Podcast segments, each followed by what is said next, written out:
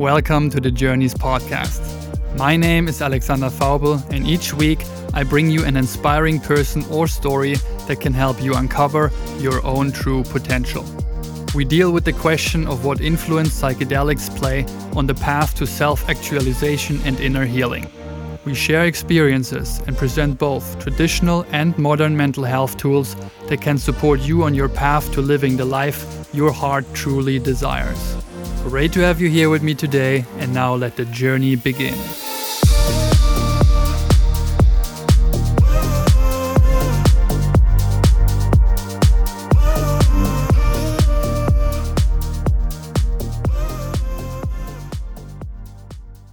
This podcast covers topics that can touch on the subject of drugs. This format is purely educational and is not an invitation to use drugs. Furthermore, the use and or trading of drugs is punishable by law. This podcast is not suitable for persons under the age of 18. Be responsible, be safe, and do your own research. Happy to see you back to this week's episode, in which you'll hear the story of Jonathan Gold and get insights into another Amazonian based medicine called Kambo. John has experiences with almost all psychedelics and therefore is a true plant medicine veteran.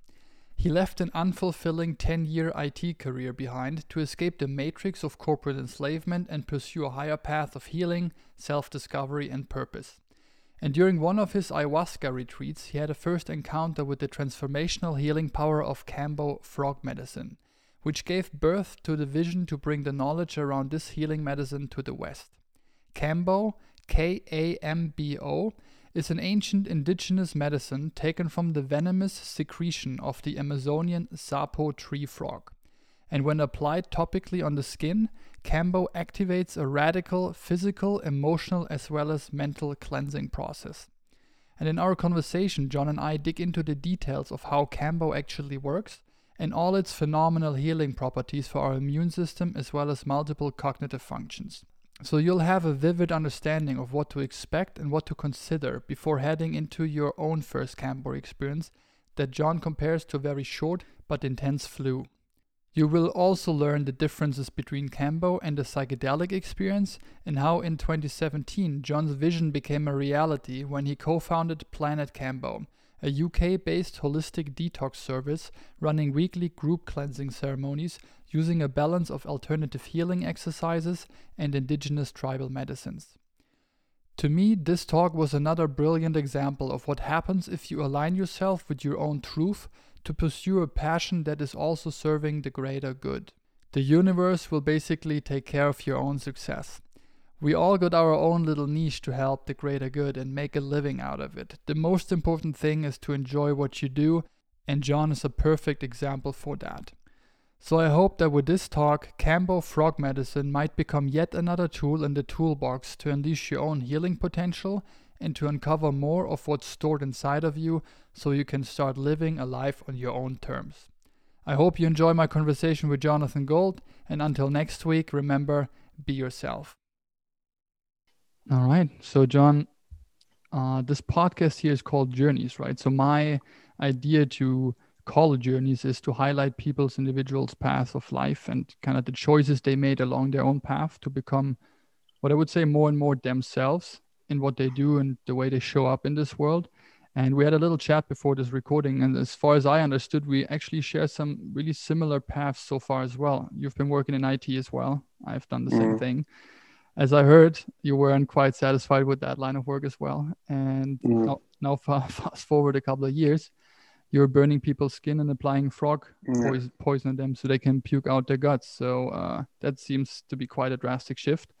Maybe it would be great for you to just give a, out of context purposes, just a little bit of background knowledge on your particular journey and what led you to work with plant medicines now, right? So, what made you kind of quit that corporate enslavement and why were you unsatisfied with what you did and what made you quit and how did you do it basically um, so i yeah i used to work in it um, i worked in well i worked in an office for 10 years so it wasn't it immediately but it within a couple of years of working in an office it, it, i moved into it and i worked for one company for five years in total and uh, and I was actually, you know, the first five years I was quite happy, and it was cool and interesting. You know what I mean? It was, I was young, and it was, uh, yeah, it was, it was, I was enjoying it. And then I and then I moved to another company, and I did another five years, but it got to the point where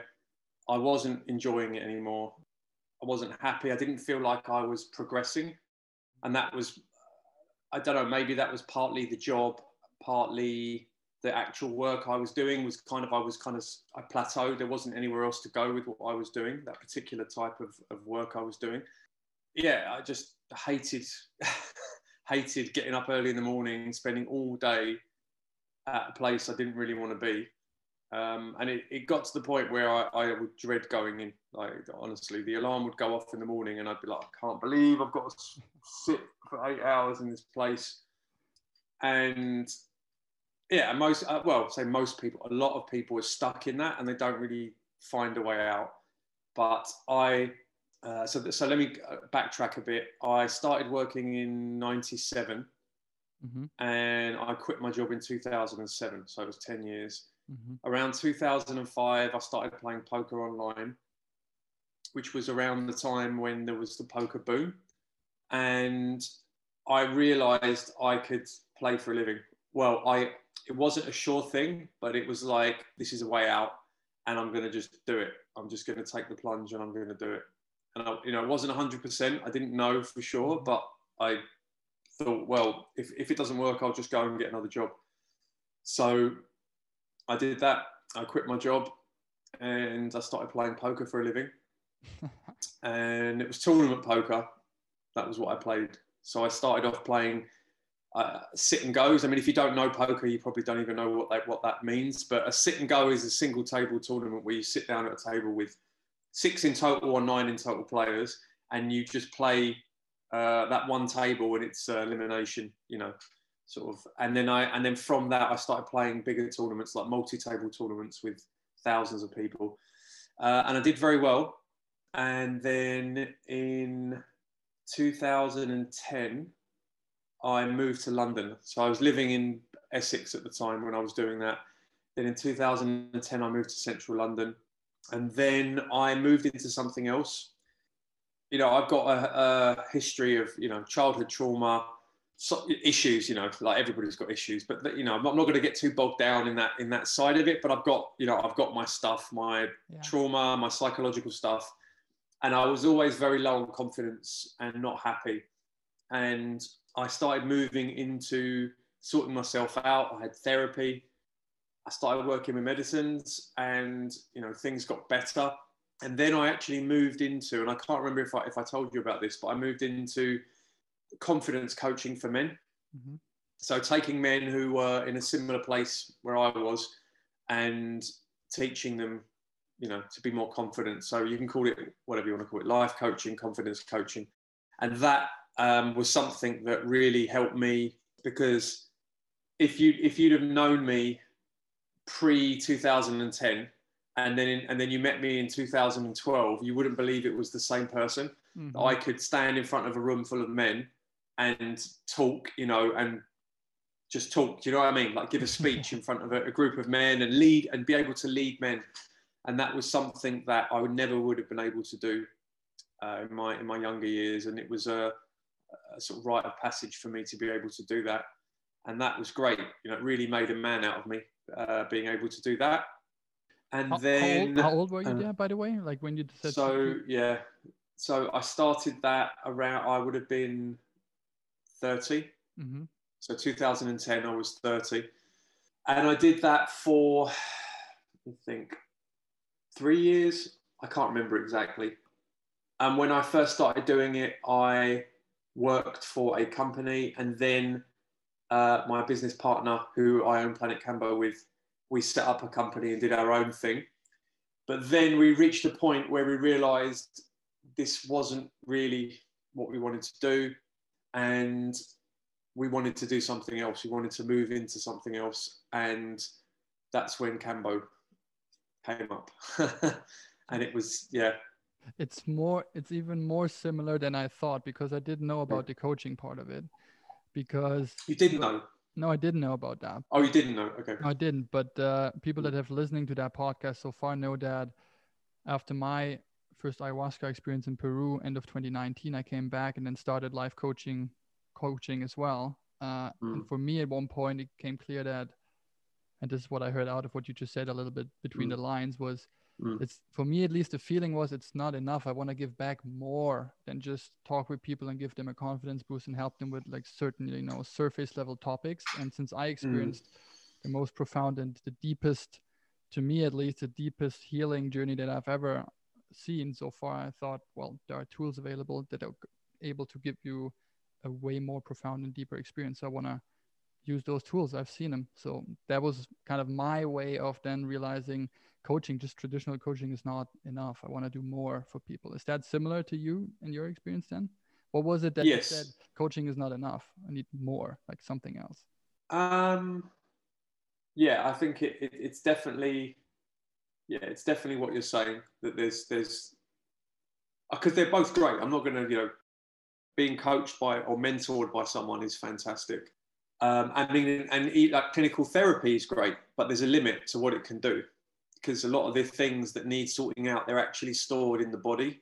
They're actually in the body, and you need body work for that, or medicines, or you know whatever other things that to do to to be able to help to release certain things.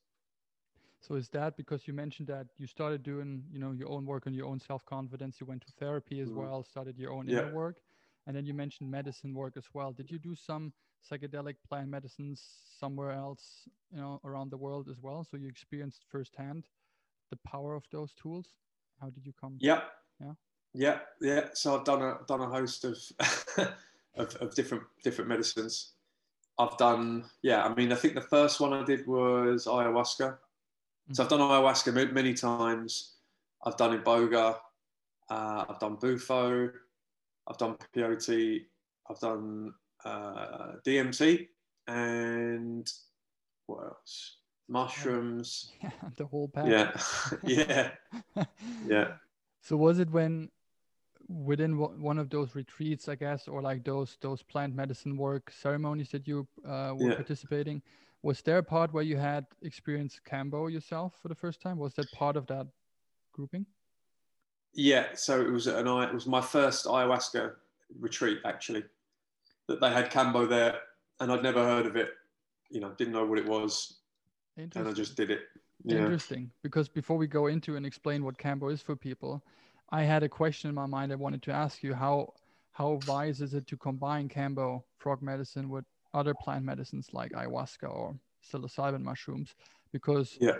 I remember our ayahuasca retreat, they made us puke before our first ceremony by just drinking as much water as we can and then just getting to the gag reflex point where you just had to vomit mm. but like mm. it was horrible because you had to drink five to six liter of water and you were not couldn't cope with that like how much water you can drink until you have to puke was not a yeah. pleasant experience and i thought well you can just do kambo instead it would be way yeah more. that that that's not that's that doesn't sound good to me drinking six liters of water to make yourself sick sounds actually dangerous so yeah it felt like uh, not a pleasant one yeah. as well but then uh, the release the yeah. purge happened and i guess it was for cleansing yeah. purposes and was kind of a comedy element to it as well seeing all the others do this in front of you but um, that's great because that takes away that question. But that is the perfect lead up to what is Kambo. And mm. for people that are listening to this format, they know that we talk a lot about mental health tools like psychedelics. And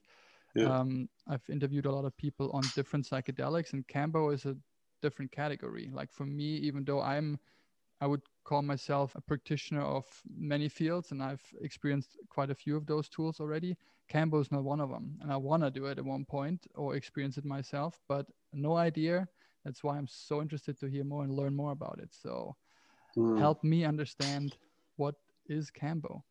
Okay, okay. So kambo is the secretion of a particular frog that is in the Amazon. So it's the Phyllomedusa bicolor. That's the name of the frog, or the giant monkey frog. It's another name for it, and it secretes this uh, like resin-like substance on its skin, and that protects the frog from microbial invasion It also acts as a moisturizer and a sunblock as Hmm. well, which is interesting. And it's a poisonous substance, so it stops, you know, it, it keeps the predators at bay. And the frog is brightly coloured, which also is a sign for it not to be, you know, not to be approached by by predators. Yeah, there's actually a really good video. Uh, it's on. You'll find it on YouTube somewhere. I think it's on our Facebook page, and it's David Attenborough talking about the frog. And there's a video of the frog taking like the secretion from its skin and it's rubbing it over itself. And he says it's like it's a sunblock for the for the frog. That's hilarious. Is it just for the Yeah. frog, or could you use it as sunblock as well? I don't know. That's a good question. uh, I, I don't know. Uh, but um, yeah, so it's it's a secretion from the frog's skin, and the tribesmen they harvest it from the frog. So they capture the frogs, they scrape it from the skin, they put it onto these flat sticks, and it hardens like a resin on the stick, and they wrap them up, and then that's your kambo stick. And then in order to apply the kambo, what you need to do is make these very small burns on your skin. I mean, I have loads on my arm. You probably won't be able to see actually where, where I've done loads of it. Um, so you have to make very, very small burns. It's very surface level burn with a hot stick. In the in the jungle, they use a vine. I in the west, I just use an incense stick. There's mm-hmm. certain ones that work very well, and you just touch it on the skin for a second, and then you rub it with tissue so that it opens it up. Uh, there's no mm-hmm. blood drawn or anything. It's literally the very top layer of skin comes off, and underneath you've got the the dermis, and it's it's white, so it's like mm-hmm. a white layer underneath. So you make a series of these burns, and then you wet the kambo on the stick. You scrape it with a knife, and it goes back to its original state, which is very Sticky. sort of gelatinous, sticky, yeah, sticky, kind of like snot. I mean, you know, from your nose, that kind of that kind of um, consistency, and you apply a small amount to the wounds, and that's how Kambo is applied. It goes through the lymphatic system, so it enters the body, it goes through the lymphatic system, and it crosses the blood-brain barrier, and then it communicates with the brain. Mhm. So there's a there is a misconception with Kambo that if you watch someone going through a Kambo process, to the untrained eye, it looks like they've been poisoned. You have a poisonous substance, we call it frog poison. You put it on someone's skin, and then they go through this horrible process. Their face might swell up, and then they're vomiting, and maybe they go to the toilet, and it looks like they're not in pain, but it's unpleasant. So you think, okay, well, you're giving them poison, but actually, that's not how it works when the kambo enters the body, only the bioactive peptides that are in the kambo secretion enter the body. So the peptides are like proteins. They enter the body, they go straight to the brain, and then they communicate with the brain.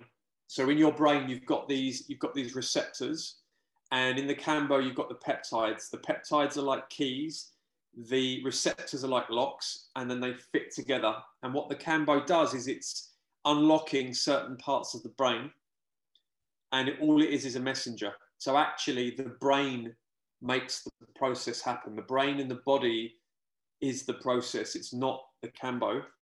It's very similar to when you get the flu and you have the symptoms of the flu you have fever sweating uh, maybe vomiting you might need you know you might need the toilet you might have diarrhea those symptoms are not caused by the virus itself. Those symptoms are caused by the brain and the body in an attempt to kill the virus or to heal, to flush out. When you do Kambo, it's exactly the same thing. What Kambo does is it switches on all those switches in the brain for those healing processes. So I always compare Kambo to a short and intense flu. So you get a fever, there can be sweating, um, you know, the body will heat up, you will purge, you'll flush, you know, flushes out your, your gallbladder and your liver. You may or may not need the toilet, but if you do, it's probably going to be diarrhea. That's what it does. So all Kambo is doing is it's switching on that part of the brain and causing a healing process to happen, and that all happens at the same time. That's how Kambo works. It's not poison when it enters the body. So that's a you know, as I said, it's a misconception that people have. So it's like a, a master key for your brain to heal. Can you say Ex- that? Exactly. And that's one of the things that I say. Have you heard me say that before? No, just Have I said that way, to you? The way you explain it sounds to me like this is That's so weird. I, that that's exactly how I've described it. As you just before you said that, it popped into my head was I might say they're the master key for the brain for healing. That's really strange. So I, maybe I uh, sent it to you telepathically. um, But that's exactly what it is. Yeah, wow. it's the master key for the brain for healing. because that i mean we'll go into misconceptions later i think but Mm. um obviously when people see people purging in front of their eyes and i me myself in like ayahuasca ceremonies or even in psilocybin ones a lot of people have to purge and that's the Mm. first thing that people need to understand that purging is not not always something that is associated with something is really wrong but other than that it's more like the body releasing stuff that needs to get out of the system and it's actually part of the cleansing and healing process. To me, everything that you just described, what Kambo does, sounds to me like even I didn't even hear the the vomiting, the diarrhea, and all the sweating, and all of it was like Mm. okay, that's part of it. But to me, what what I felt was, oh yeah, probably the feeling after you've done it is like, oh, I got all of this shit out of my system. Yeah, that's exactly it. Even though during the process it can be very unpleasant, and I do say this to people, you know, when we're going to do a ceremony and I and I sort of do a talk at the beginning, I do say that that when you're in it, if you've never done it before, and you have no frame of reference, when you're in it and you don't know what's going to happen and you don't know how long it's going to take, can get quite overwhelming. Because when you haven't done it, there will be a oh my god, what have I done? kind of panic feeling can, can come up. Not not doesn't definitely come up, but it can come up and you just got to keep in mind that it's going to be over very quickly and when it does you're going to feel great like hmm. it, it, it literally just one minute it's really unpleasant and then it's it's finished and that's that's really what it's like yeah it does when it, when you're done it does happen really quickly the switch from being in the process to being out of the process Wow. Um, I mean, when you say like people are in that stuck phase and then anxiety Mm. comes up, that's a lot when I talk with people about plant medicine work and journeys. Anxiety is always a topic. And I always say that, I mean, respect is well advised to my understanding, right? You should have always respect when working with those substances and those tools, but anxiety is maybe a little bit too much. But I can just imagine that. Can you say it's 100% guarantee that you have to vomit doing Kambo? Or is there a chance that no so i can go into different ways of doing it Okay. um, it depends how you do it if you do it one way a particular way yes you will you will definitely vomit if you do it another way maybe not Okay. but I, I like the way I like to do it. I feel always feel better when there's a purge. I know my own experience that when I purge, I feel better. If I don't purge, I don't feel complete. yeah. There are ways of doing it or a way of doing it where you may or may not purge. Okay. Let's let's touch that later. That's pretty uh, interesting, I think, for people to to understand. But when the the anxiety part as well. Now, when people listen to Mm. talk like this, first question that comes to mind is like, okay, why the hell should I go there? Apply. Let's just call it frog poison for the for the Yeah. simplicity's sake. Frog poison, burn my skin, have a mark on my arm or wherever I put it, and then puke for a couple hours, I guess, to to a degree where someone tells me I feel great afterwards. Uh, all right, just help me explain to me why I should do this again. Like, how great is it that I need to go undergo that torture for those hours? Why is there Okay. just this one moment of, oh, I feel great, and then people in my conversations I have is like, all right, yeah, you just taken a. When we talk about psychedelic work, of Mm. course you feel great because you take a drug, and they undervalue the long-term effects and healing properties of those medicines. So in that case, what Mm. are what is your normal answer to people that come to you? Yeah. Um, well, firstly, it's not hours. It's real, usually 20 to 45 minutes. Wow. So it's not hours and hours and hours. It's, it's pretty quick. It's pretty quick. Um, and of that 20 to 45 minutes, you don't feel terrible the whole time. It's only a, uh, maybe 10 minutes when it really is just before you purge, it builds in intensity and you start to feel unpleasant. Um, so the, the thing with Kambo, as with other medicines, is there's no one specific thing that it does. So it's not a pharmaceutical that's been designed for a specific purpose. So if someone says to me, "Oh, I've got this health problem, will Kambo help me?" The answer is I can't give you well, I can't give you a definite answer.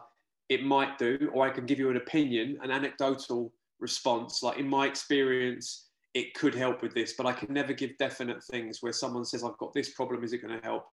Same with other, you know, with other types of medicines. It's Yeah. just you take the you take the thing, it goes where it needs to go, it does what it needs to do, and you get what you need, not what you want. Yep. Um, but yeah, with Kambo, as I said, it's all Kambo is is a way for the body and the mind and the brain to heal itself. That's what it's doing.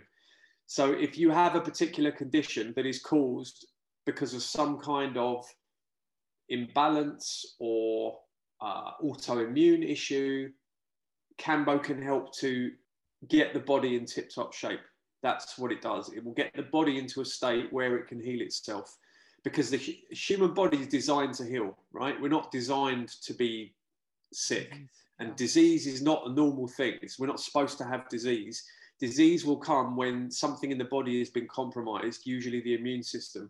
And Kambo is the best thing that you can do for your immune system. Like, it is incredible. So, I mean, like, for example, with me, I've been doing Kambo for whatever, nine years, 10 years. I don't get sick. I never, ever get sick, ever. It just stopped happening. I don't get colds. I don't get flu. They just don't happen anymore. I don't get throat infections. I used to get them like everybody else. I'd get, you know, a few times a year, usually in the winter. I'd have a sore throat or whatever. Just stopped happening. So that to me alone makes it worth doing. Mm-hmm. Just to not to not have to worry about getting sick. So on a physical level, there's a few things that Kambo's doing. It's obviously a cleanse, so it's flushing the body out. As I said, it flushes out the liver, flushes out the gallbladder. When you purge, you will purge bile, mm-hmm. which is this yellow liquid that we have in our body that's stored in the gallbladder, produced by the liver. And bile is what we use to digest fat. When we eat fat in our food, the body releases the bile into the digestive system. And bile is like a degreaser. So it's washing up liquid in your body that mm-hmm. breaks down the fat. But we store toxins in the in the bile as well. And I don't know about you, but when I, I had food poisoning once, and when I had food poisoning, I got really sick and I brought up bile. So flushing out bile is a way, is, is a healing process for the body. Mm-hmm. So when you take Kambo, on a physical level, there's a flushing effect. It's flushing out the toxins, it's flushing out the liver and the gallbladder, and it can flush out the bowels. May or may not happen, doesn't happen every time, but um, depends on the person. Some people always go straight to the toilet when they do it. Other people never need the toilet, and some people sometimes need the toilet. I'm a sometimes person. I would say about half the time I do kambo I need a toilet. And it's flushing out deep stuff. So when you do have a bowel movement on kambo it's not like a normal bowel movement. It's deep. It's like deep, it's yeah. like it's like sewage coming out. I don't know if you ever had a colonic before. Uh-uh. You know what I mean? Uh-uh. Colonic hydrotherapy. Yeah, I've never had that before. Okay, right. So yeah, so for those of you listening that have had a, a colonic before, in my experience, when I've had a colonic, and that's where they put a tube up your up your backside and they pump water in and out. At the end of the process, they take the tube out and you have to go straight to the toilet, right? They take the tube out, the process is finished, you have to go straight to the toilet, right? What comes out of you is the most unholy stuff you can possibly imagine, right? It's it's like sewage when you do Kambo, it's for me, it's similar. Like the the level of stuff that is coming out of me on a Kambo bowel movement is similar to what I had when they take after a colonic. It's deep stuff. It's not normal a normal bowel movement. So sorry for the you know too much information, but yeah, it, it's quite important because like to me that that is something that you know it's not taking you through a normal process, a normal bowel process. It's yeah. it's an it's a enhanced bowel process that you're going through. It's not nice when it's happening. Like no one likes to have that, but that's what it's doing. So on a physical level, you're getting a deep cleanse. On a mental level, the peptides that are acting on the brain are doing various things. So some of them are involved in the cleansing process that I mm-hmm. explained to you. There's other peptides that have a, an analgesic effect. So you have a um, like a Kambo afterglow, mm-hmm. where you feel really nice, really euphoric, really clear, and that gives you a short-term effect, so a short-term boost. And that's one of the reasons why the indigenous use Kambo as a hunting medicine, is because they before they're going to go out on a hunt, they take Kambo, and then when they go on the on the hunt, they are supercharged. So their their vision is clearer, their mm-hmm. hearing is sharper, their reflexes are quicker, they're stronger, so that's um, the the shorter term effect is this this supercharge. How long does that supercharge like this warrior skill set last? Again, it, it varies, but anything from 24 to 72 hours, maybe sometimes a longer, like a week. It doesn't do that for me. For me, it's more like 24 hours, but I know other people have had a longer, a longer effect. And we've had sports people like powerlifters come to do Kambo and then they're breaking personal bests in the gym the next day. I get a message where a guy is, you know, like squatted or deadlifted like the most he's ever done. So that yeah, it's definitely there's definitely a performance enhancing mm-hmm. aspect to it. And then you've got the longer term benefits, which is for me is the immune system benefits where you just don't get sick. I can't say it's going to do that for everybody. I just know it does it for me. I don't get sick. And I think if you're doing Kambo fairly regularly, you, you, you're not going to get sick. So you could think of Kambo as a, a three part process. And at Planet Kambo, we broke it down and we came up with reset, restore, revive as like the three parts of the process. The reset is the initial application of the medicine and the purge, and that's the, the reset. The restore is the afterglow that you get, the 24 to 72 hour afterglow, and the revive is the long term benefits, the immune system benefits. And then there's various other benefits that people have reported, and but it's anecdotal. So some people will have a health condition that will disappear, or maybe their anxiety is reduced, or their depression is improved. Again, these ones I can't I can't make any claims. I can't say it's definitely going to do that but it depends. I suppose it depends why you have anxiety or depression. If there's a chemical imbalance in the brain, Kambo will not fix that. Mm. But if there's a trauma issue and Kambo helped you to release an emotion, then maybe. Because there's a funny thing that happens with Kambo. If you have a blocked emotion, Kambo will bring it up and it will make you sit in it before you purge. And I've seen this many times, usually with women, but I have seen it with men where someone will be in a Kambo process and they're, they're not allowing this emotion to come up. So they're, they're holding it in and they're, they're stuck and they can't purge. When they let go and they cry, the tears come, immediately they purge bile. I've seen that more than once. It's incredible thing, but that's how Kambo works. It can, it can really bring up some stuff that you don't want to face.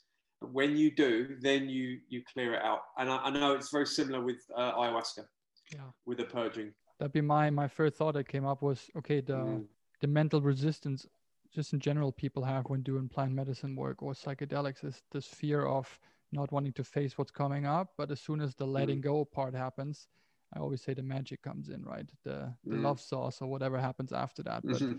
the mental block that we have with this this holding on to not letting go fear of the uncertain you know whatever it is when you say that this is a lot of anecdotal evidence, right? Uh, yeah. I mean, sure, on the on the psychedelic scientific front, there's a lot of movement over the last couple of years, right? Even more so mm-hmm. now, and there's more and more study papers and research documents coming out week by week, basically.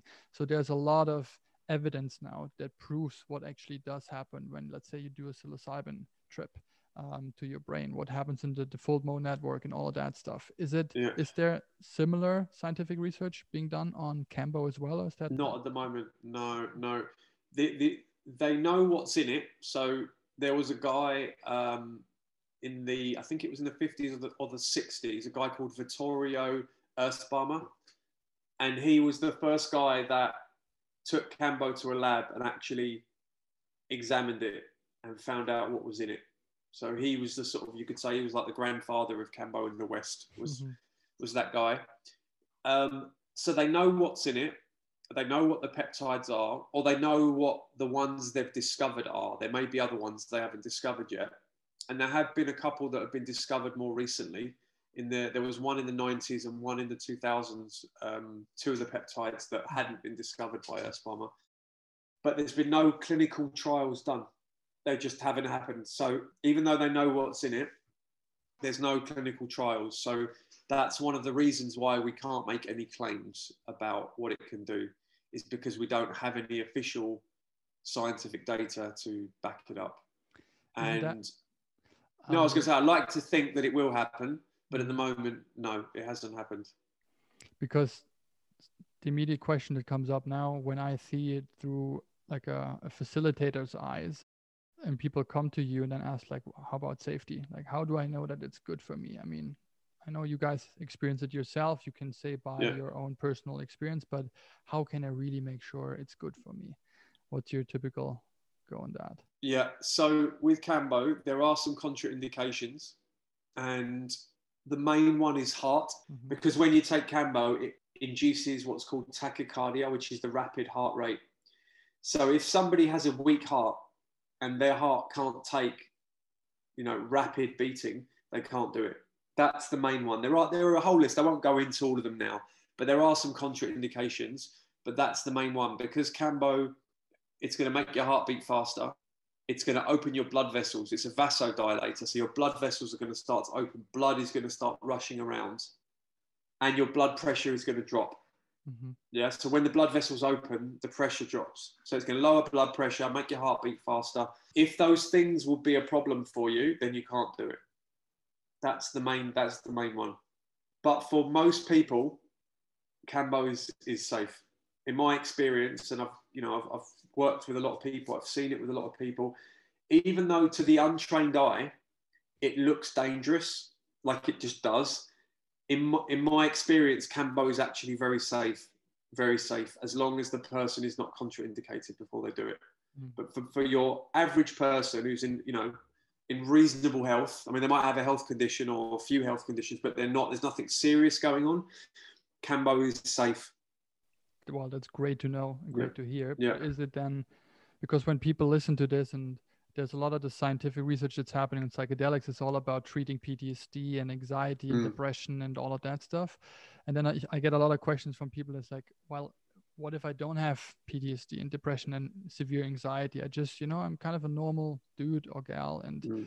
i think something i mean i'm just interested curious maybe and i think everyone can can get a little boost in life or like just new insights or a little bit more of a purpose thing whatever just the, the average person would that be yeah. a typical candidate for a Kambo ceremony as well? Yes, I, everybody, everybody. You don't need to have something wrong with you to benefit from it, right? Because there, there are benefits to it. Like I said, the immune system thing is one, but Kambo is only good for you. Do you know what I mean? It's like the the the, the how uh, Vittorio Erspamer, there's a quote by him, and i will be paraphrasing, but he said something like, "It's a fantastic chemical cocktail of peptides that's unrivaled in any other amphibian in terms of the benefit for a human being. Wow. Yeah, that's not exactly what he said, but if you look it up, you'll be able to find the quote. But that's the gist of what he said is that it's just this cocktail of peptides that are really, really good for a human being. And because when you take Kambo, the brain doesn't see it as a foreign substance. So when you take a pharmaceutical drug, the drug has to hack its way into your cells to get in, right? And what will happen is you'll have a residue left behind, and that's your side effects, right? That's how, and it's the only way they can do it, right? Chemical has to hack its way into your body in order to get in. With Kambo, the peptides are seen by the body as human because we share this evolutionary link with the amphibians and with all animals. So those peptides that enter your body, then they're not seen by the body as foreign. Therefore, the cells in the body open to it, and that's how that's how it works so quickly, right? You think about it. You put this stuff on your skin, right?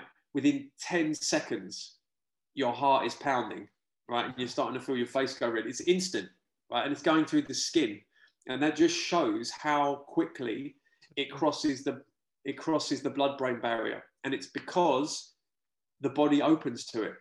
So it's not like taking a foreign substance. You know, even when you take, uh, I don't know, psilocybin or, you know, a peyote or another substance, your body will see that substance as a toxin.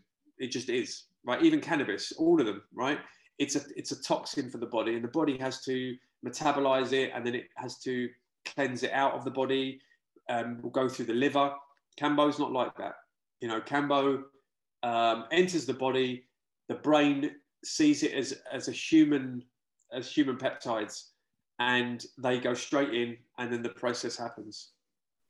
Wow, that fast. Yeah. Can only. Oh, it's instant, man. It's instant, and it depends. Also depends how fresh the kambo is. Like some, I've had some really fresh kambo where it's like honestly, just put it on and it's instant. Instantly can feel it. So it's powerful stuff. Is it? I mean, I think I've read something along the lines of 25% of all pharmaceutical medications are anyways derived from the rainforest, like uh, that magical yeah. place we call Amazon, right? So just another yeah. proof that a, a, pretty looking frog, I presume, uh, can do that kind of wondrous thing to our brain mm. and on our body. Wow. I mean, just picturing, and I saw a couple of you guys' ceremonies and, and videos of that. it's just amazing. Can't wait to experience it myself, by the way. But yeah. the can you maybe just explain briefly on how that would look from a practitioner side of thing, right? I mean, I can just yeah. just to give a little umbrella to that because what I always say, and I'm not sure if that that applies to Cambo as well. In the psychedelic world, people are well advised to listen to something that's called set and setting, right? You know, you have mm. to have the proper mindset, work with an intention before you do it, and the setting needs to be appropriate. So you feel safe the practitioners you do it with maybe a shaman and everything so that's kind of the the rough idea of it uh, on a high level is that the same with Kambo? and you know with that how does it look like yeah so the different tribes work with it in different ways for most of them i think it's not a ceremonial medicine mm-hmm. for them it's just like something they just put it on as and when they feel like they need it right? It's not something that's done in a, in a, in a ceremony. As far as I'm aware, I could, I'm not, you know, I could be wrong, but I, I, from talking to people that have been, Kambo is not a ceremonial medicine for the indigenous. It's just something they do when they feel like it. In the West, we've created a ceremony around it, and because it's not something that, like in the in the indigenous, they grow up with it, so it's just part of their their culture. Same with ayahuasca. Um, but in the West, it's something very alien to us. So having the ceremony help, is a container, it helps people feel safe. So that's why we do it as a, you know, as a ceremony. I mean, I could talk you through the Planet Kambo ceremony, how we do it. Yeah, well, sure. Why not? Yeah, for yeah. sure. Um, yeah. So, yeah, so we do group ceremony. We also do private one to one or smaller groups. But the main thing we do is a weekly ceremony and we do it in a big studio and the first thing is I speak, or the person leading the ceremony will speak, and there's a, a 10 minute introduction where I just explain what Kambo is, what it feels like, and I talk people through the process for anybody that hasn't done it before, and then also what's going to happen, what it feels like, the different stages, so there's no surprises. And then I walk them through the running order of what's going to happen on the day in terms of the ceremony. Then we open space. So there's a prayer that I say that, you know, like a, your typical sort of shamanic prayer mm-hmm. to just to open a sacred space. Then we, we work with a medicine called rapé or hape, which is a tobacco snuff. Um, and that's optional. We don't, you know, no one's forced to have it if they don't want to. But we give we give rapé, and then we do a meditation just to get everybody grounded and centered and ready. And then the practitioners come around and make the burns and apply the kambo, go through the kambo process, and then at the end, there's time to rest and we have another medicine called Sananga, which I don't know if you've heard of, the eye drop. Yeah. I've not done it. I've, I've, yeah. Oh, yeah. yeah. And then we do Sananga as well. Again, it's optional. Uh, and that's that's the ceremony that that we do. So how's the um, total duration yeah. of all of that? What you just explained? Three hours, sometimes four. The actual Kambo bit is only about an hour. There's like an hour at the beginning, Kambo hour, and then an hour at the end roughly. And depends on how long you need to rest. Some people less, some people more, but yeah, yeah, yeah. And you say you run that every week in in London, yeah. I think, like in the yeah. studio. We're not at the moment because of COVID. Yeah. We've had to stop, but but other otherwise, yes, every week. Um, when you say that there is, you start with like a small introduction, like a short introduction to what it is, mm. and like get people ready for the process, what's about to happen. Is there a typical, I'd say, like two to three misconceptions that people normally have working with Kambo or before working with Kambo? Is that like a typical three things? Um, I mean, I don't go into to great detail about the science or mm. some of the things that I've explained to you. I, I, it's more of the practical stuff that I explain. So, what it feels like, what's going to happen on the day, uh, practicalities. So, you know, where the toilets are, and small practicalities about buckets and water and all those things. but I don't go into great detail about you know the science because otherwise I'd end up talking for an hour. we don't have the time. So um, let me think. What misconceptions? What do people ask? Do the frogs? A common hurt? one. Oh yeah, well, obviously that's one. Of the question I get is: Do other frogs harm? The answer is no. The tribesmen capture the frogs, and then they are. You can actually see a. If you look online, you can see pictures of it. But they tie their arms and legs and then they scrape the, the kambo from their back. But the frogs are very tame because they don't have any predators. You can pick you can pick them up like they're they're super tame. And as far as I'm aware, the frogs are not harmed when the uh, secretion is taken and they're released after. And the thing is, with the the tribesmen, they have a symbiotic relationship with the jungle, right? They are the guardians of the forest. They look after the forest, and the forest gives back to them through food and through medicine. So Kambo is in that symbiotic relationship. So the animals, uh, the animals give back. We're, you know, we're, it's all one organism, yeah. and you know the the the tribes will hunt.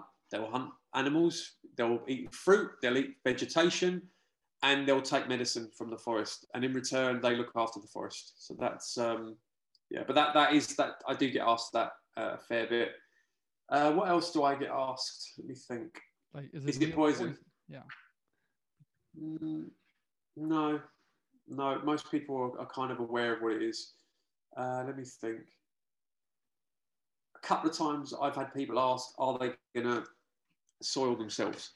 And I always say, "No, don't worry. You'll have you'll, when you need the toilet, you'll know you need to go, and you'll have time to get there. You know, so don't don't worry about. Uh, some people think they're just going to, you know, uncontrollably vomit and soil themselves, and that, that, just doesn't happen. It probably would at a really high dose. If you took a massive amount of kambo, it probably would, but not at the at normal doses. It doesn't.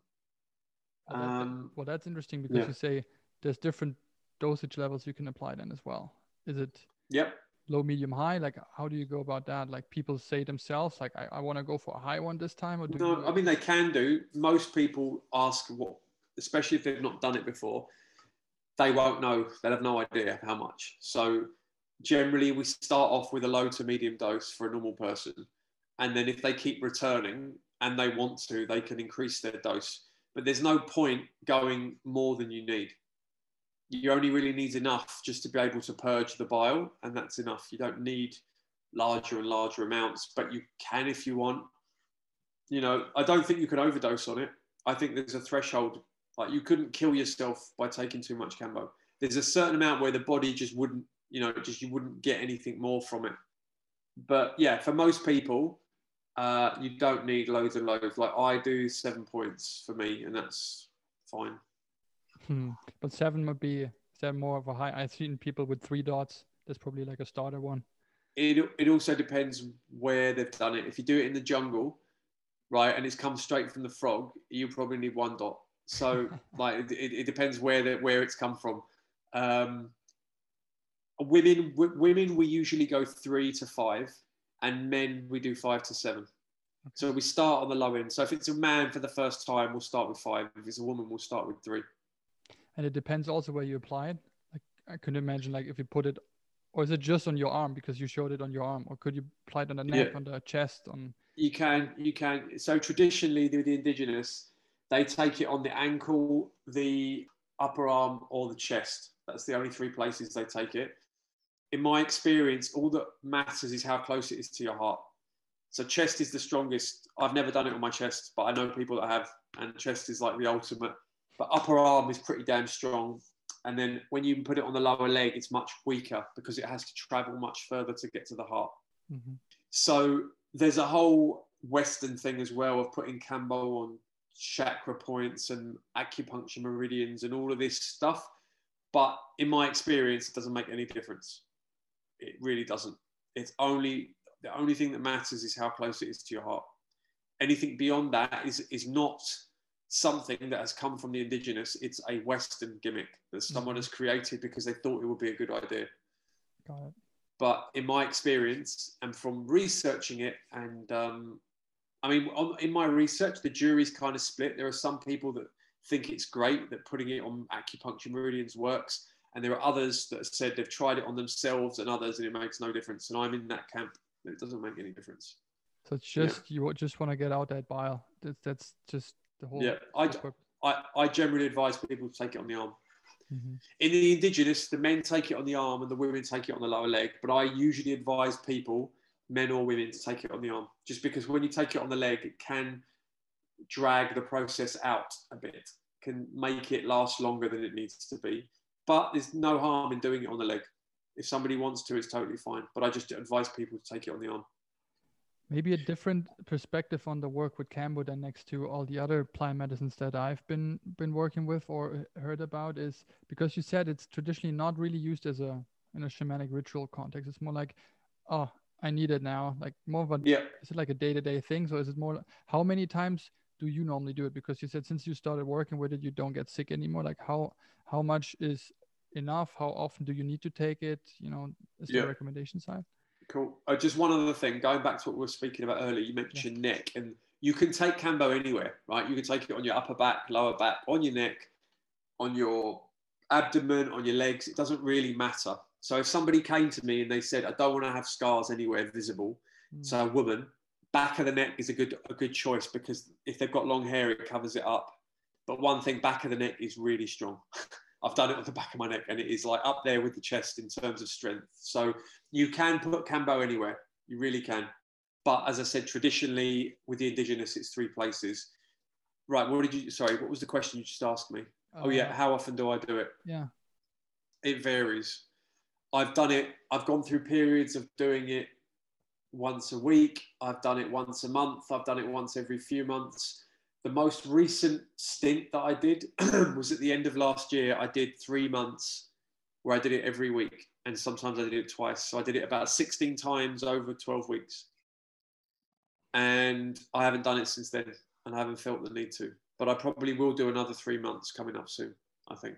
That's interesting. If you say I, I didn't feel I need to, is there a thing yeah. that after you've done it quite a few times, you know when it might make sense to do another? Uh, yeah, you just it's hard to quantify it, but you just feel it. It's just the you just think, oh yeah, I really need a Kambo. I need to it's, cleanse. To me, it just I have not never done it, but to me, yeah, from everything yeah. that I've experienced so far and what the way you explained to me is like, I can imagine how it might feel afterwards, right? Just the the cleansing mm. aspect of just every cell feels like clean and the whole mm. system is just you know reborn kind of thing. So just to get a like an up cell upgrade, like another like fucking yeah. Yeah. Not a day to yeah. smile, but just to have this personal feeling of, well, I went through like a shitload uh, of stress and work wise, like relationship topics, da da da, and oh, I've been just so low on energy over the last couple of weeks. That might be a good moment for you say like, okay, let's just come to a ceremony on a Sunday and then let's see. That should help you with that. Or I've been sick over the last couple of weeks and I'm just getting better might also help with that or? Yeah stress and it's really good for stress. So i've used it for poker as well. When when there's been big tournament series online and i've been playing them every day and i'm up and they run through the night and i'm up till like 5 a.m and i wake up the next day and i'm just i feel like death. I just feel i've had no sleep and i've been hyped up on adrenaline from the poker and i just feel horrific right? And i've got to play that day. I do kambo in the morning completely completely wipes the slate clean. I feel good. And another good thing with Kambo is it removes the need for sleep and food. Not completely, but you don't need to sleep as much when you do Kambo. So if you're going through a stressful time or have something going on, doing Kambo is really good. Obviously, if you're sick, if you're feeling low, perfect to do Kambo. And sometimes you just feel it. Like there's not a thing that's happening. It's just I wake up in the morning and you know, or the night before, and I'm like, it's time. It's Kambo time. I can just, I know I need it. It's Kambo time. It sounds like it's also something that yeah. is because of that short duration of of a Kambo ceremony. It, it sounds to me like you don't have to prepare mentally for weeks and weeks beforehand. Because no. to me, like an ayahuasca ceremony, I prepared mine for a month before to just the diet yeah. and everything, and just before to get yeah. to Peru and all of it. This sounds more like I feel on Saturday, I feel like shit. I I might need another one, and on Sunday you can join John for a ceremony. Yeah, that's it. It's it's it's, it's quick. Um, I mean, look, I, I haven't done it for a few months now, so the the how can I put it? When you're doing it every week, it just becomes a thing that you do, right? And you get used to it, and you don't. There's no apprehension about doing it. But now I haven't done it for a while. There's a little bit of, oh, I don't really want to do it. But I know that there will come a time when I'll feel it. But at the moment, it's that when I think about doing it, there's a bit of, oh, like a bit of, I don't want to do it because it's, you know, it's not going to lie, it's, it's unpleasant. But once you do it, whenever I felt that and I just do it, it's not that bad. Like it really isn't that bad. Once you've done it enough times and you know your process, it's not that bad. It's not nice, but it's it's like not horrible. It's yeah. a 30 minute process of which 10 minutes is really unpleasant. It's not that bad. So it's really not, you know, it's not a big deal. It's you not a big deal. It. Yes, you can yeah. have it. and then before I forget, let me tell you about how we do actually do Kambo and how it's different from, or like the different ways of doing Kambo and how I developed my own method. So there's uh, two main ways to do Kambo. There's the Brazilian way, which is where, which is the way that most people do it. It's the way that you've probably seen it, where you drink lots of water at the beginning before the Kambo goes on. That's one way of doing it. There's also another way of doing it, how the Peruvian tribes do it, especially the Matses. And when they do it, they don't drink water, they do it dry. So when you asked me at the beginning, you said, is a purge necessary? And I said, it depends. It does depend. If you do it with water, you'll always purge. If you do it dry, you may or may not purge. You may or may not. And I'd always done it the Brazilian way. I thought that was the only way. It was the way that I was taught how to do it. And then when I discovered that you could do it without water, I, I gave it a try. And this was November 2019. So it wasn't November just gone, it was the November before. That was the first time we were doing a Planet Kambo retreat, our own retreat. And I was there, and a few of me and a few other practitioners, I said to them, let's just try the, the Sapo method. Let's just do it without water. So we set everything up, we put the Kambo on, and within five minutes, I realized this is way better, way better. When you don't drink all the water at the beginning, you don't feel so awful. It's the water that makes you feel sick from the beginning. When you do it dry, it's not. Uh, it's hard to explain because you haven't done it, but you you don't get immediately nauseous. It's more like a meditation. It's not all concentrated in your stomach. It's more of a whole body process. So I did it without water and then I reached the point where I started to feel like I wanted to purge. But when I went to purge, I was like, eh, eh, there's nothing there. And then I started drinking water, and then the purge just came. And at that moment, the Planet Kambo method was born. Like that was the light bulb went off, and it was like, okay, this is how you this is the way to do it. You start without water, and then when you get to the point when you're ready to purge, you drink the water. So it's a hybrid of the two methods. And when that's how we've been doing it ever since and everybody that does it has said to me how much better it is than doing it with the water. When you when you do it with water, you feel really really awful right right off the bat. You feel nauseous and unpleasant. When you do it without water, you only feel unpleasant just before you're ready to purge. So there's not there's there's actually no need to drink all the water at the beginning. It's just not necessary. And I can't believe that they they still do it like that. That would be my question. Why would know. I do it? Why would I do it? Yeah. I don't know. I, I, I have no idea why you would want to do it like that when you can do it without water. And, and it's so much softer and more gentle. When you do it with water, it comes on very aggressively. It's like a hammer blow. When you do it without water, it's soft, it's gentle, and you can really feel the frog. It's such a gentle animal, and it just feels soft and gentle. When you do it with water, it's like hammer blow. Mm. And for me, the water actually acts as a block. It blocks your connection to it. I can't explain to you exactly what I mean, like scientifically, but on an energetic level, when I do it without water, it feels pure. Like I feel a pure connection to Kambo. And then when I'm ready to purge, when I start to feel really sick, then I drink the water. So the process is almost split into two parts. I've got the Kambo process, I put the Kambo on, and I just rest in that feeling, which is mostly the heat feeling, the flushing of the body, like the heat, the blood rushing around. I rest in that. And then when I start to feel sick, which is usually around the 15 minute mark, I drink my water. And then by 25 minutes, I'm, I'm purged and I'm done. And that to me, right, that I don't dread doing. When we used to do it with the water, I would dread it. I would really dread it because it would always be horrible. yeah. That's that to me so, sounds like the the world's fastest flu. Possible. Yeah, and that's yeah. But the, but the water is a tool, and you just have to use it at the right time. It's not necessary to drink it at the beginning, in my experience. You know, I, obviously other people might tell you other things, but yeah, to me that's the best way to do it. Start without the water, go through the process, and then when you start, when you really start to feel sick, drink your water, and then you'll find the purge will just come. But you don't need to suffer. You don't need to sit in nausea for the for the whole time. It's not necessary. Well, I'm a fan of practicality, so whatever yeah. works best for people. I guess when you've yeah. been with so and so many hundreds or thousands of people, well, you know what works best. So yeah, yeah. Listen, listen so anyway, so that that's the that's what we do. That's the Planet Kambo method. As far as I'm aware, that we're the only people that do it like that. Okay. Obviously, the, the the the Peruvian tribes do it dry the Brazilian tribes do it wet with water from the beginning, and most Kambo practitioners do it the Brazilian way. It's the only way they know. Most, you know, if not all, do it that way. There's only a very small handful of practitioners who will do it dry. And as I said, what I've developed is something in the middle, which is a bit of both. Well, sounds to me so logical and mm. makes so much sense. Yeah. So yeah, of course you would do it like that.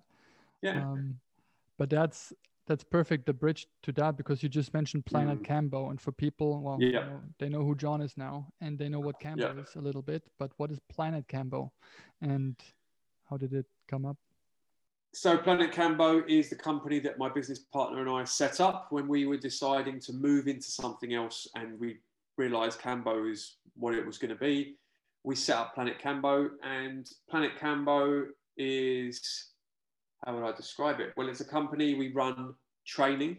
So we do live practitioner training where you can become certified as a Planet Kambo practitioner. We do online self-application training. So we can you can learn through video uh, modules how to apply Kambo to yourself. You also get calls with me, like we're doing now. You get Zoom calls with me, so I can take people through and teach them how they can self-apply. Um, we do the Kambo ceremonies, obviously. We do the weekly Kambo ceremonies. We do private Kambo ceremonies. We can, you know, at one-to-one work, and we sell products. So we sell Kambo sticks, we sell rapé, we sell sananga. All you can find all that stuff on the website. If you go to the website, it's very clear at the top. You've got ceremonies, training, store, the various things that that we do. The Kambo as well that you sell, or is that that's another? Yeah, thing? we do. Okay. No, we sell Kambo as well. Yeah. That's probably the the follow up question is so it's legal in the UK. Is it legal everywhere in the EU and Europe worldwide? What, as far as I'm aware, yes. Yeah, as far as I'm aware, it's legal everywhere. It's one of those things where it's not it's not illegal, mm-hmm. but it's not officially legal either. It's just not classified. So it's it's a bit of a it's a bit of a grey area. Yeah, like with but, those plants. Yeah. Yeah, yeah. But the thing with Kambo is it's not a psychedelic. That's another thing I should mention. If anybody's watching this does know what Kambo is, it's not psychedelic. There's no tripping. There's no visuals, anything like that. It's not a psychedelic. It's not a psychedelic experience in any way. Not at all. So much more physical, right? Yeah. Um, yeah, yeah. It's a physical, spiritual, emotional purge, mental as well purge. But it's it's not psychedelic in nature. So it's, you're not going to have a psychedelic experience at all. I guess that helps with the, the previously mentioned anxiety of people, right? Because that's mm. what a lot of the people that have never done a psychedelic fear the most. Like, where where mm. am I going with this? Will I ever be able to come back? So you're fully present. I mean, you're in your pain. You're probably more present than ever because you feel all. Exactly. Oh yeah, Kambo brings you right when you do Kambo, You're you're never you've never been more present in your whole life because you can't you can't think about anything else because you're just focused on your own process. So sometimes people uh, sometimes people, usually women, have a problem with purging in front of other people. Mm. And I always say to them, once you do Kambo, you'll realize no one is watching you. Everybody is so in their own process, they haven't got the bandwidth to look over at you and worry about you purging. Like no one cares, honestly. And that's true. Amazing. Yeah. yeah. I'm trying to think if I've, ever, if I've ever had that from a guy. I don't think I have. I've had it from a few women who, and that's understandable. You know, I mean, for a woman, it's it's it's a very vulnerable, a very vulnerable position. Like vomiting, you know, is a very vulnerable thing to do in front of other people. So I do understand, but yeah, no one cares. Yeah, you can get a black belt in vomiting as well as soon as you've done it quite a few times, yeah. I guess. So uh, yeah, no, no, and it is a skill. It's a skill. being able to to go through a kambo process and bring yourself to purge quickly and efficiently is a skill and it's something that you get better at the more you do it. I can 100% relate to that. It was even with my ayahuasca ceremonies. After the second one, I felt okay. This is always going to be a purge. Like I have to puke, and just making mm. myself puke the fastest possible way was just getting me into the right zone to then experience the full the rest of the ceremony. But um, similar to that, then. Um, yeah when you say that you do with Planet Kambo, you do um, you do train people in live courses on site when yeah. people come to you in a multi-day course, but you also yeah. do it online with people for self-application methods. Is yeah. it? What would you advise to people that want to try it out? Is it wise to just do the face-to-face training with you guys first because you should have done that once at least, or can anyone start with it just by looking on the online course menu? Um, well, it depends what they want if somebody wants to just be able to apply Kambo for themselves, to themselves, then yeah, you can do the, the online uh, video course. And then, as I said, they get time with me. So that they get hours of video calls with me where I can talk them through and, you know, answer questions and, and make sure that, you know, that they're very clear with, about what they're doing. But if you want to be able to apply Kambo to other people, then you need to do the live training because otherwise I can't give a certification to someone that I haven't actually met in person. Of course. Yeah. So yeah, it needs to be but again it really depends on what the person wants, what the applicant wants. Are they are they looking to, to do this for other people or are they looking just to do it for themselves? That's good that you offer both. So yeah. now people know. Yeah. But how many people have you now by now trained on, you know, self application and, you know, to be facilitators? Yeah, uh, that's a good question. So the self-application is it's a new thing. We've only just launched it, um, and I'm trying to think how many people we've done. It's not that many because I keep it. We keep the numbers small so that I can give everybody my full attention. Mm-hmm. So at the moment, um, I think it's twelve.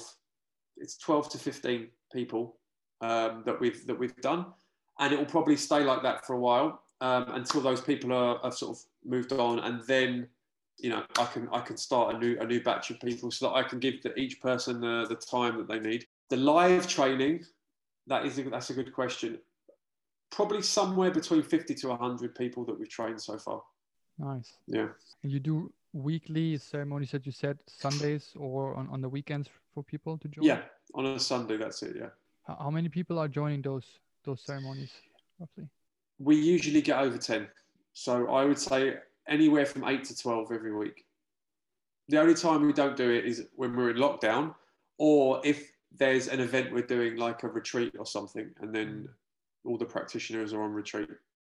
So is it that a lot of the the is it recurring guests that come or is it always yep. new people? Would you see that a lot of people come Both. again and again? Okay. Yeah, yeah. People people come. We get a lot of new people. Yeah, it's a good and it's a mix of different ages, races, backgrounds, like complete eclectic mix of people that come. Probably a, pretty cool bonding experience, I would imagine, because the puke yeah. jungle just felt, you know, you, you knew people. exactly, exactly. When it, whenever there's bodily functions involved in a in a group setting, there's always bonding. But that's one thing. Any any event, like especially when you do the longer events, like I'm trying to think, like the therapy that I've done where you go and you spend more days with people, um, or ayahuasca retreats I've done that have been more than a few days. The one constant with all those things, the activity is different, but the one constant is you always fall in love with the people, always. And they're like your best mates, and then you're really sad to be leaving. It's the same every single time. I get it with the Kambo training. When we do a Kambo training, it's a, it's a three, well, now it's a, it was a three, now it's a four day thing that we do but you're in a house with these people for four days and they're like they become like your family. You bond so quickly and then and then they they leave. So it's uh yeah. But the community aspect i think when people now know planet Kambo is pretty known i guess in the in the uk for what you guys mm. do since you're one of the first ones or the first one that they did. When i look at my own experiences and i know that integration is a huge part of the you know more traditional ways of working with plant medicine and psychedelics to stay in contact with those people and you know have them talk about the experience and become friends with them form friendships new friendships and all of that it's a major major part of um, the healing process itself for those mm. more traditional words ones since since kambo is such a fast applicable medicine that just does it in a couple of hours and then you just go off and on Monday you you're back at work, that kind of thing. I'm not sure if that's such a major part of that as well, but you just click with people because. Yeah, it, you know, everybody that comes to Kambo, even though they are of different backgrounds, they're all of the same understanding. Mm. As the same when you go on an ayahuasca retreat or some other event like that. They're all people on your wavelength. You haven't got any like random people that just don't talk your language, if you know what I mean. I do know what you mean. Yeah. Yeah. Yeah. How does that work actually when you do think of?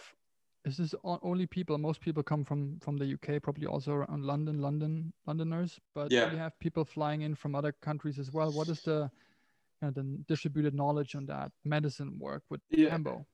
Do a lot of people know? Yeah, I mean, we, we well, we get people flying for the training, not so much for the ceremonies, for the weekly ceremony, but for the training. We usually on a training there'll be one or two people that have flown in. Well, count me in. I'll do that soon. But yeah. and I think that just when you said how do they how do they know about it? I think it just comes from well the internet, obviously, the wonderful internet, and you know if you if you start looking up Kambo online, we come up pretty much top. So you know, and also this is another another good thing about what we do is we have a very professional image. So before before Planet Kambo, Kambo is just, for the want of a better word, it's got a very amateur feel to it. In that it looks like think about it. If you didn't know anything about ayahuasca or, or plant medicines, right, and you just saw Kambo and you'd be like, "What the hell are they doing?" Like, there's no way I'm going to do that. I don't care how good it is. You're not burning me, burning me with a stick and putting frog poison on my arm, right? So what we've done is we've created something that's much more palatable for your average person. And if you go to our website, it looks slick, it looks professional, and it has that. Um, but everything's automated. You pay online. You know, I mean, you book your ceremony. It's got a very professional feel to it, and we run the ceremony in a professional way. It's still a traditional ceremony, but it's done professionally and it's clinical. We have hygiene protocols. All of these things, they're all missing from any other Kambo, well, I'll say institution. I mean, there aren't really any, but you know, I mean, Kambo just it has a very unhygienic amateur feel to it, and that's something that we wanted to change. So when people look at our website, if you look at our website and you look at anything else, you'd be like, yeah, I want to do it with these guys. Why would I want to go to? It's like anything. If you want to, if I wanted to do some other activity and there was the Planet Kambo of the other activity versus everything else, I would go to them. That is when yeah. the the previous IT knowledge that you didn't like that much comes in really handy. I think yeah. For that kind of. Actually, that's that's not me. That's my business partner. Ah, so okay. in in our partnership, right? My my business partner, he's a, uh, a graphic designer and a um, like website designer, graphics, branding, all of that stuff. That's what that's that's what he does. So that's his side of the business. He runs the back end, website, video editing, all of that what makes Planet Kambo look so great, that's all him. I'm the front man. I do the training. I'm the face of the company. I run the ceremonies. I look after the staff. So that's the the, the partnership that we have. And interestingly, have you do you know do you know uh, London Real? Yeah, of course. Right. Okay. My business partner used to work for them up until about 18 months ago. He was the creative, I think, creative director, or you know, he was the main graphics creative person at London Real up until about 18 months ago yeah so that helps a lot I, yeah, I yeah. Um, but is it then i mean just personally like how, how do you feel with this it's been how many years since you left your previous life can you call it the it life and then stepped out yeah. of it you've never uh, back thir- 13 and a half years something like that 13 years Never felt the urge to go back, sit in an no, office. No, no, I can't even, I can't even imagine. Like I haven't sat in an office for, for yeah, for like 13 odd years. I won't be doing it again. And, I, and something I realized as well, sorry, something I realized was everything in my life led me to what I'm doing now. Like all of it, all those things that happened, they all, I was always meant to do this, to do this, this kind of work. I was never meant to, um, you know, work in IT or to play poker, uh, well, only poker for a living, or you know, all these other things. They all led me to this, to what I'm doing now, and now I'm doing what I'm supposed to be doing, and my business partner is the same. That's that that is what I want to hear when when I Yeah. talk to someone like that on that format because that's why it's called journeys for people to realize that Yeah. even if you have been on a path where it doesn't feel right and if you just follow that inner voice that inner calling whatever it was for you but something it's not fucking right and i just need to Mm. take the leap just trust in that inner wisdom that i have it will lead me to a place where i i find myself doing more authentic work of you know of more purpose whatever more alignment with yourself or your highest values.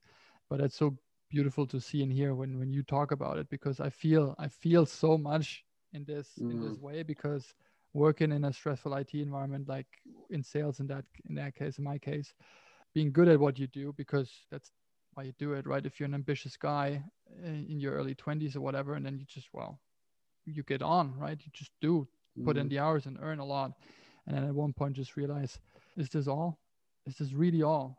It can't be. And then just to, to make the leap and to do the jump for me it was that. But that was a huge overcoming of that. Fuck. I don't know any other way to do to run the show. I mean similar i guess in, in your case. But for people that listen to stories like this i want them to to understand and potentially find courage in just doing that because it will always be worth it at the end can you you you just said that you cannot imagine how that worked before and how you did it me personally as well I No. cannot i have no idea No, I, no, and that thing is that's what the law of attraction is, right? It's find your find your passion, and then as long as your passion is something that's for the greater good, align yourself with it. That's all you need to do. Everything else, the universe will pave the way for you to be a success. You just have to align yourself with your truth. But finding your truth is the difficult bit. Mm. I found mine, but for some people, they don't know what it is, and I can't tell you how to find that out. That you're gonna have to figure that out for yourself. But when you find your truth, something that you enjoy, just it's about doing what you enjoy, and you do what you enjoy, and then the universe will pave the way for you to be successful. That's it. That's it. And I wasn't enjoying what I was doing. I was deeply unhappy in, my, in the work I was doing before, and poker was a bridge, got me out of it. And like I said, it all led me to where I am now. And now I'm doing the work and I know that this is what I was supposed to do. This is what I was put here to do. And yeah, and we've, we've all got our own, you know what I mean? We've all got our own little niche, our own little way that we can help the greater good and obviously make a living. And you just need to find what it is. And the most important thing is that you enjoy what you do. I mean, like, even if I was getting paid, you know, massive amounts of money, I still wouldn't want to sit in that office doing that job. If someone said to me, you can choose any job you want, what would you do? This is it. Like, I wouldn't change it. So, that was the best Yeah. proof yes like you Yeah. get a million bucks on the uh, on your bank account tomorrow what would you change nothing just chopping wood I'd just water. carry on doing what I'd carry on. Yeah, chop wood, carry water. Yeah, carry on doing what I'm doing. That's it. Oh, beautiful.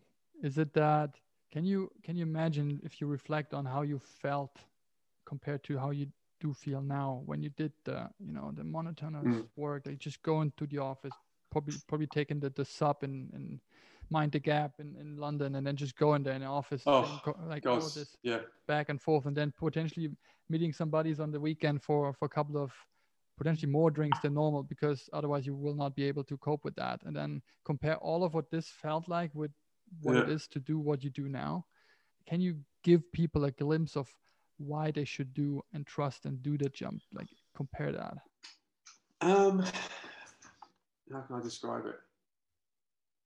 Because then what you do becomes sacred. That's it.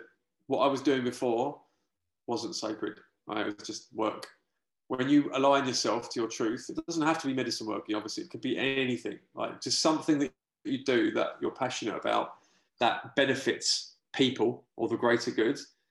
That's a sacred thing. So when you when you find your passion, your niche, then it becomes a sacred act. And then you're aligned with, I don't want to use the word God because it's, but you know what I mean. I don't mean the bearded man in the sky, but you know what I mean, like the universal force or whatever you want to call it. There's something that's driving everything. And you just got to like, you got to just look for the signs and then, and then take, when it nudges you in the, the right direction, just go with what it's saying and just have, you have, there's a lot of trust involved and you have to have faith because it's not been easy. There's been times where I've had problems, you know, money worries and various things have happened along the way. And I, there were moments when I thought, you know what, I could just quit and just go and do a normal job and not have to worry about any of this stuff. But then I realized it's never going to happen. I couldn't do it. I couldn't go back. I couldn't not do. I couldn't not do this. So here I am. Amazing. Well, thank God you are, and you're doing that kind of work and helping people, inspiring as well. So, thank you so much for what you do. And oh, you're welcome, man. Pleasure. Role model and uh, forefront runner, and you're doing pioneering work in that sense because even though psychedelics are on the rise, kambo is not so much. I've personally, like I said, never experienced it before. I look forward to do it at one point. I'm definitely as soon as yeah. lockdown's over, I'll I'll see you in your studio. Yeah, man. Like I said, it'd be good to have you over for a for a Kambo. I will 100% look forward to puking a lot yeah. with you. And uh, yeah, it's so great to just next to the, you know, listening to whatever you do with Planet Kambo and Kambo itself, just the journey itself of what you've been through and how you came to what you do now. And this just feels like sacred work. And this is just what you're meant mm. to do from the beginning onwards. It's hard. Yeah, for, that's it. You mentioned trust. It's such a huge element of it, right? Just doing something, you find what it is that you're, that is your truth like you said it's the hard part for me it was mm. how can i find that out i mean please tell me someone and i for me personally i was at a point where i did so much personal development on like reading all of this stuff listening to all of it and then just more consumption of what might lead me to that truth mm. to then realize it's not going to help i need to at one point just face all those fears and do the jump and for me along that journey plant medicine, psychedelic work in like traditional settings and and, uh, and so forth helped a lot with that, shortening that time frame to to come more to that inner knowledge, to that truth, whatever you want to call it. Since you mentioned a lot of your experiences with those those tools as well, I would presume that they helped you a lot on that journey as well. Yeah, I mean everything helps in its own way. Not there's no magic bullet. There's no one thing that was the best or did the most they all help in their own little way. Like clinical therapy was very good. I've done tantric body work, somatic body work. Uh, you know, all the medicines. They all help. They all help in their own little way. Um, but as I was saying at the beginning, there's only so much you can do with a clinical th- in a clinical therapy setting. Just working with the mind, there's a lot that's held in the body, and that requires different work but it's all good. It all helps a little bit. Well, now people know another tool in the toolbox yeah. for doing more of the body body element of the work. Thanks for that, John. Yeah. Is there yeah. One last thing that you would want to tell people about working with Kambo on their being on their own journey? Something for people to listen to listen to out of your own experience. Uh, I mean, I would say, I would say definitely come and give it a try. Just do it. All of these things Eh, you should just try it once. Do you know what I mean? Just try it.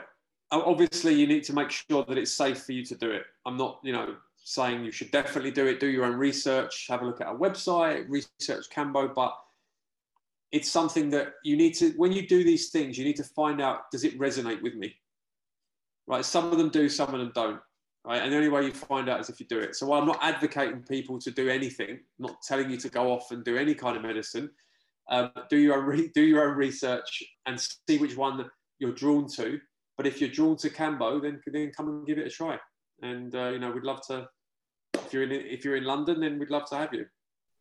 Amazing. What would be your, the last question? What would be your, your number one recommendation that you could give your younger self, but before going into your first Kambo ceremony or experience? Um, surrender. Classic. Okay. Resistance is futile. just let go, dude. yeah, that's it. It is. It's like all these things. You just resist it. It's, it's pain. You can really just relax and let go. Then it can. Actually, I've had some really blissful Kambo experiences that are really not unpleasant at all. But you have to let go. Yeah. People, it's again trust and surrender. Yeah. Don't forget to surrender after you trust it. that it helps. Yeah, yeah. Amazing. Totally. Well, thanks a lot, John. Um, pleasure. Amazing yeah. chat, and so cool to see that there are so many similarities along our path. And yeah, let's see what what else comes up in the future. But I will for sure see you in London doing one of those ceremonies soon. Maybe there will be a second recording after my personal experience. Yeah, great. Always happy. Yeah, let me know, man. I'm always happy to to come on and talk about this stuff. So Yeah, it's, uh, yeah, people if, it's if a lot of fun. If you talked a lot of shit or if this all actually true what you said. And then after my first own experience, I'll I'll let you know. Yeah. And you can be brutally honest. I won't mind. I will. I will. Yeah. Amazing. Yeah. And I, and just before we go, I just want to say, you know, everybody, you can check us out at www.planetkambo.com. Um, all of the things I mentioned are on there: the training, the store, if you're interested in products, or if you want to just find out about Kambo. There's lots of information, so come and check it out. Perfect. Yeah, I wouldn't have let you off the hook without that. But Oh, uh, Okay. is it any? so the, the website is the the main go-to point, or is it social social media? Yeah. We, we do we have social media as well. We have Facebook, Instagram, but you know the, the main thing is the website. Go and check it out. Find out about Kambo. Have a look in the store if you want. Uh, if you you know Rapé, Sananga, any of these sort of shamanic tools, we we, we sell.